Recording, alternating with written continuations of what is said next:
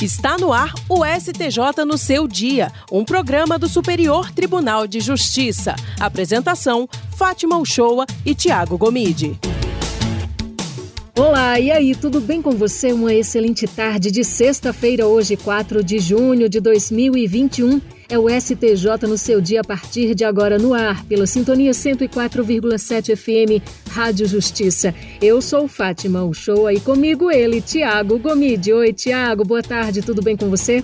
Boa tarde, Fátima. Boa tarde também aos nossos ouvintes. Aproveite e participe do programa com a gente. Você pode enviar dúvidas ou sugestões pelas redes sociais ou pelo nosso WhatsApp. O número é 61 99847 4930. O tema do nosso programa de hoje é a permanência no plano de saúde para aposentados e demitidos sem justa causa. Já já a gente vai saber mais sobre esse assunto numa conversa que tivemos com Cíntia Barros, que é técnica judiciária no STJ.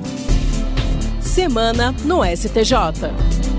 Mas antes do nosso bate-papo, vamos ao resumo das principais decisões da semana no Superior Tribunal de Justiça. O presidente do STJ, ministro Humberto Martins, recebeu 12 cidadãos de diferentes regiões do país durante a quinta edição do projeto Fale com o Presidente de Mãos Dadas Magistratura e Cidadania. Realizada na sede do STJ em Brasília, a iniciativa permite que pessoas de todo o Brasil apresentem manifestações diretamente à presidência da Corte. Segundo o ministro Humberto Martins, o judiciário do século XXI deve ir além da função primordial de proferir decisões, abrindo as portas para o diálogo com a sociedade. Para Humberto Martins, o Judiciário e as demais instituições democráticas precisam estar ainda mais sensibilizados para os anseios sociais em um contexto de crise sanitária mundial. O Fale com o Presidente está em vigor desde o segundo semestre de 2020. Cada participante tem até 10 minutos de conversa com o presidente do STJ. As audiências públicas cumprem todos os protocolos de segurança sanitária contra o novo coronavírus.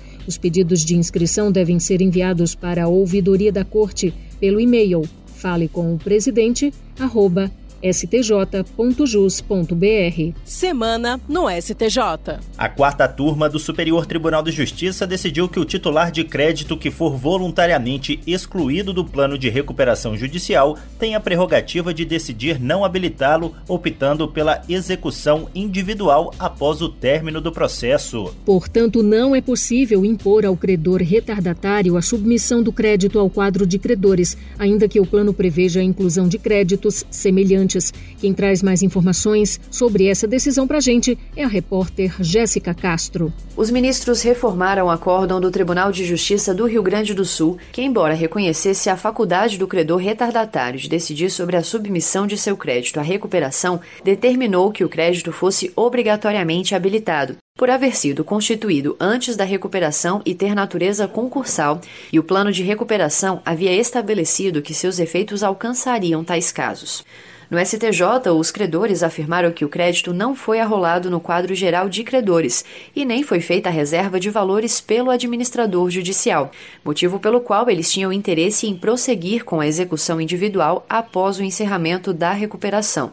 O relator, ministro Luiz Felipe Salomão, destacou que a legislação prevê que, após a homologação do quadro geral de credores, aqueles que não tiverem habilitado o crédito poderão requerer a inclusão ao juízo da falência ou da recuperação, mediante a retificação da relação. O ministro ressaltou ainda que a própria lei prevê a faculdade e não a obrigatoriedade da habilitação retardatária. Entretanto, Salomão ressalvou que os credores que optarem pela execução individual ficarão obrigados a aguardar o encerramento da recuperação judicial para dar andamento ao processo. Semana no STJ. O ministro do Superior Tribunal de Justiça, Félix Fischer, declarou a competência do Tribunal de Justiça do Amazonas para julgar o processo que apura crime de peculato desvio em possível burla à fila de vacinação contra a Covid-19 em Manaus. Entre os acusados estão o atual prefeito da capital, Davi Almeida, e a secretária municipal de saúde, Chádia Frache. Segundo o Ministério Público do Amazonas, várias pessoas foram vacinadas sem respeito às prioridades oficiais, entre elas autoridades do município e profissionais de saúde contratados apenas com essa finalidade. O caso analisado teve início quando o Ministério Público Estadual pediu ao Tribunal de Justiça do Amazonas a prisão preventiva e o afastamento do cargo para o prefeito e outros agentes públicos. De acordo com a acusação, além do desrespeito à fila da vacina, que teria privilegiado, entre outras pessoas, a própria secretária de Saúde, houve a contratação de 10 médicos em suposto desvio de função e com remuneração superior à dos demais profissionais, com o objetivo de burlar a ordem da imunização. O Tribunal Estadual declinou da competência, alegando que a aplicação das vacinas segue regras dispostas no Plano Nacional de Operacionalização da Vacinação contra a Covid-19, de forma que seria claro o interesse da União no caso, cabendo o julgamento do processo à Justiça Federal. O Tribunal Regional Federal da Primeira Região considerou não haver interesse da União no caso e por isso suscitou o conflito de competência. Ao declarar a competência da Justiça Estadual, o relator ministro Félix Fischer mencionou pontos do parecer do Ministério Público Federal de que a competência para gerir o plano de imunização é municipal, inclusive quanto ao abastecimento de informações sobre imunizados no Banco de Dados Nacional. Semana no STJ. A terceira sessão do Superior Tribunal de Justiça reafirmou o entendimento de que a nulidade decorrente da inversão da ordem do interrogatório é relativa, sujeita à preclusão e demanda a demonstração do prejuízo sofrido pelo réu. Quem traz os detalhes dessa decisão pra gente é a repórter Marina Campos. O colegiado negou o pedido de revisão criminal de acórdão da sexta turma, que, por não observar nenhuma nulidade, manteve em 12 anos de reclusão a condenação de um réu acusado de abuso sexual contra a sobrinha de 9 anos. Para a defesa, houve nulidade absoluta na condenação, uma vez que o réu foi interrogado antes da vítima e das testemunhas de acusação. O relator ministro Reinaldo Soares da Fonseca ressaltou que o STJ, acompanhando o entendimento do plenário do Supremo Tribunal Federal, estabeleceu que o rito processual para o interrogatório deve ser aplicado a todos os procedimentos regidos por leis especiais. De acordo com Reinaldo Soares da Fonseca, a concretização do interrogatório antes da oitiva de testemunhas e da vítima priva o acusado do acesso à informação, já que se manifestará antes da produção de parcela importante das provas. No entanto, na avaliação do ministro, não se pode considerar presumido o prejuízo decorrente da inversão da ordem do interrogatório do réu, unicamente em virtude da superveniência de condenação. Para ele, há que se verificar, no mínimo, se a condenação se amparou em provas independentes, idôneas e suficientes para determinar a autoria e a materialidade do delito, mesmo que desconsiderados os depoimentos das testemunhas. Pois, segundo o ministro, não há utilidade em anular uma sentença que, de toda forma, se manteria com base em outros fundamentos independentes. Semana no STJ. A terceira turma do Superior Tribunal de Justiça acolheu recurso especial de um banco e reformou o acórdão do Tribunal de Justiça de Mato Grosso, que considerou nulo o contrato de empréstimo firmado entre a instituição financeira e um aposentado índio analfabeto. A ação foi proposta pelo índio que alegou que sua aposentadoria sofreu descontos referentes a empréstimo não contratado. O pedido de anulação do contrato e restituição de valores foi julgado improcedente em primeiro grau, mas o Tribunal de Justiça de Mato Mato Grosso reformou a sentença para declarar o débito inexistente e condenar o banco ainda ao pagamento de danos morais de 5 mil reais. A conclusão da Corte Estadual foi de que, embora o contrato tenha sido assinado por um terceiro a pedido do analfabeto, além de duas testemunhas, não havia procuração pública para esse terceiro. No STJ, no entanto, os ministros da terceira turma entenderam que foram cumpridos os requisitos do artigo 595 do Código Civil, sendo dispensável, nesse caso, a realização do negócio por instrumento público ou mediante outorga de procuração. A relatora ministra Nancy Andrighi apontou que os analfabetos detêm plena capacidade civil e podem contrair direitos e obrigações. Da mesma forma, os índios podem praticar todos os atos da vida civil. A ministra ressaltou ainda que o fato de um indivíduo não saber ler ou escrever não implica por si só a obrigatoriedade de adoção de escritura pública para a formalização do negócio. Você está ouvindo STJ no seu dia. Uma excelente tarde de sexta-feira para você que nos acompanha na sintonia 104,7 FM Rádio Justiça e também pelas plataformas digitais do STJ. Para participar do STJ no seu dia, basta enviar um áudio com suas sugestões de temas para os próximos programas. Anote aí o nosso WhatsApp, é 61 99847 4930. STJ no seu dia. Na nossa entrevista de hoje, vamos falar sobre a possibilidade de aposentados e pessoas demitidas sem justa causa continuarem no mesmo plano de saúde. Eu e Fátima conversamos com a Cíntia Barros, que é técnica judiciária no STJ e faz parte da equipe de comunicação social do tribunal e publicou uma matéria muito interessante essa semana sobre esse assunto. E é essa entrevista que você acompanha a partir de agora. Olá, Cíntia, muito obrigado por participar aqui no STJ no seu dia com a gente. Fátima, Tiago, eu que agradeço o convite para participar do programa. Saudações a todos que estão nos ouvindo aí. É uma satisfação falar com vocês. Cíntia, para começar, a matéria especial desta semana fala sobre o direito de permanência em plano de saúde para aposentados e demitidos sem justa causa. Pelo que você pôde perceber nessa sua pesquisa, essas são causas que chegam com frequência ao STJ? Sim, sim, esse tipo de causa é muito frequente no STJ. Aliás, os processos envolvendo plano de saúde, eles são recorrentes no tribunal. No caso da matéria especial dessa semana, o foco é o direito de permanência dos aposentados e dos empregados demitidos sem justa causa no plano de saúde. O que nós podemos observar nesse caso, Tiago, Fátima, é que o STJ ele busca decidir de uma forma conciliar os interesses dos planos de saúde, dos ex-empregadores e, sobretudo, dos ex-empregados e aposentados que se encontram numa situação de fragilidade, pela possibilidade de ficar sem essa cobertura. Então, Cíntia, mas nesse caso da sua reportagem especial, pelo que você pôde apurar, quais são as condições para que aposentados e demitidos sem justa causa possam continuar no plano de saúde coletivo da empresa? Então, aí são duas situações diferentes previstas na Lei dos Planos de Saúde, que é a Lei 9656 de 98.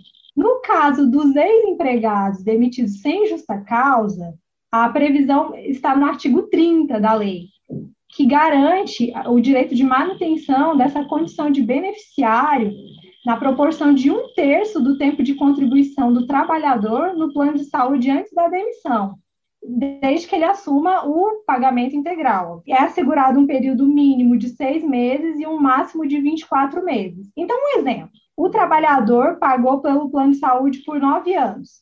No caso, ele poderia ficar três anos. Entretanto, a lei limitou ao período máximo de dois anos, no caso, 24 meses, né?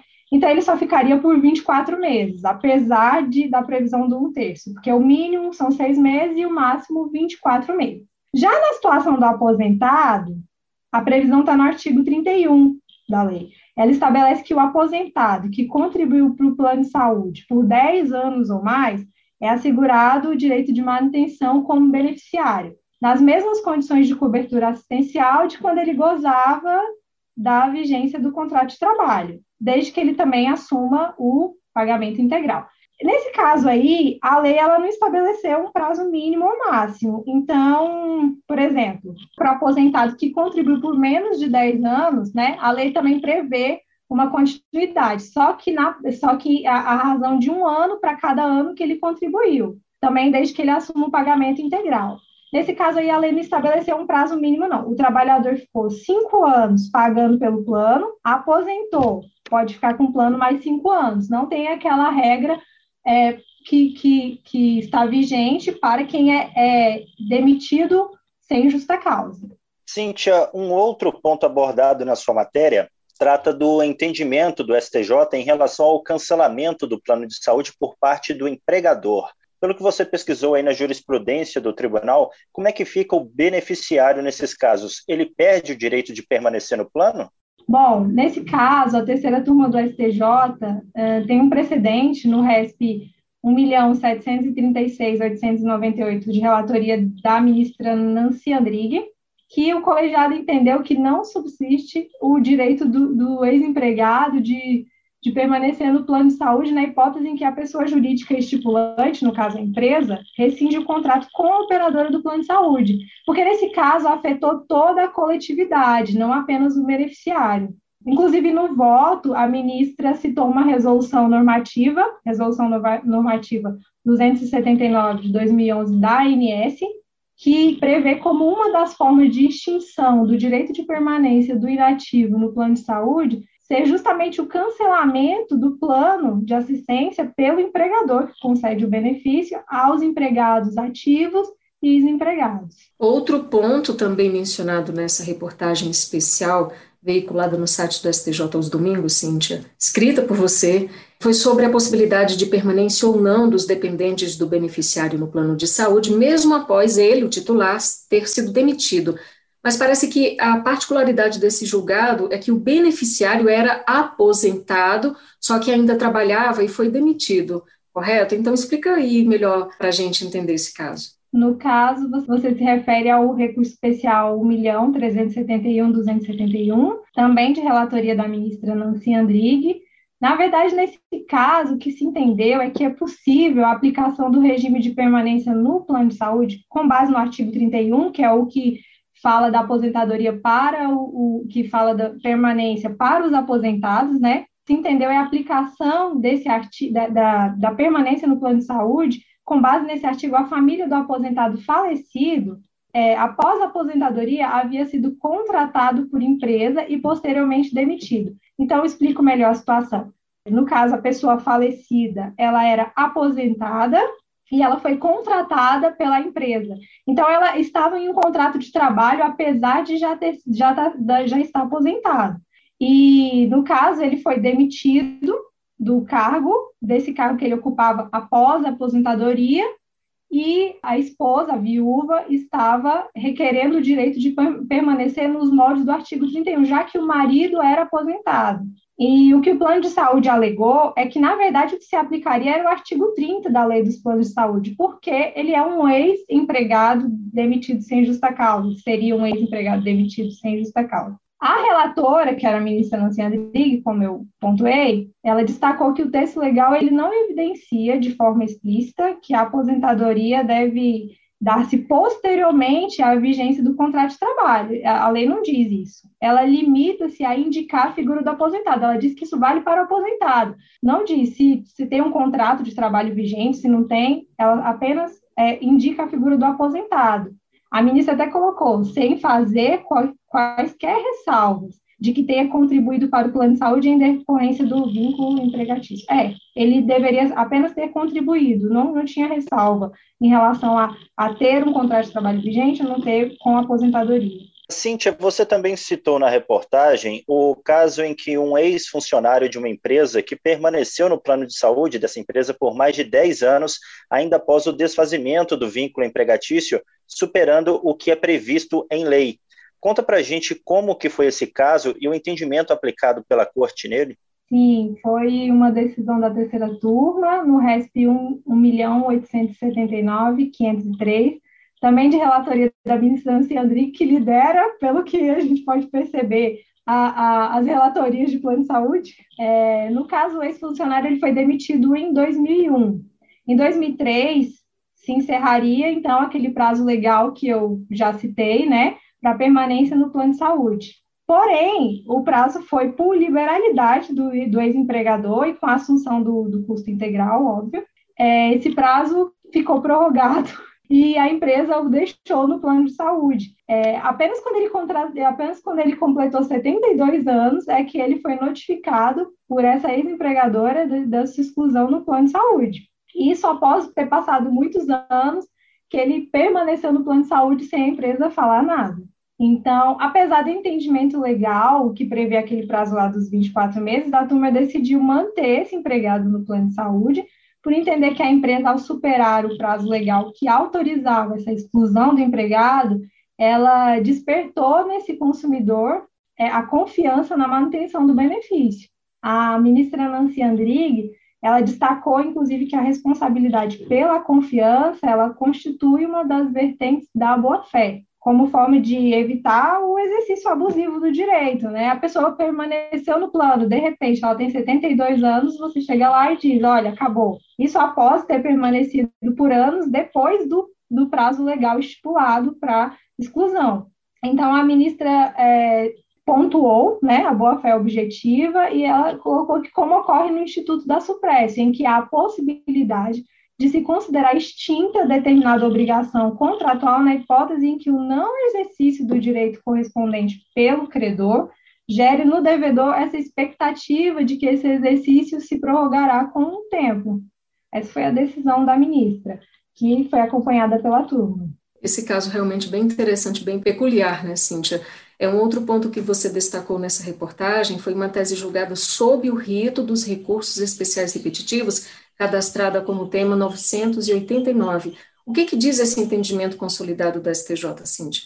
Esse repetitivo, é, ele define que nos planos de saúde coletivos, é, custeados exclusivamente pelo empregador, não há o direito de permanência do empregado aposentado ou demitido sem justa causa como beneficiário. Salvo se houver disposição contrária expressa prevista em um, um contrato ou em um acordo ou convenção coletiva de trabalho não caracterizando, inclusive, o pagamento apenas da coparticipação, tem que ser uma mensalidade. A coparticipação, ela não é considerada como um custeio.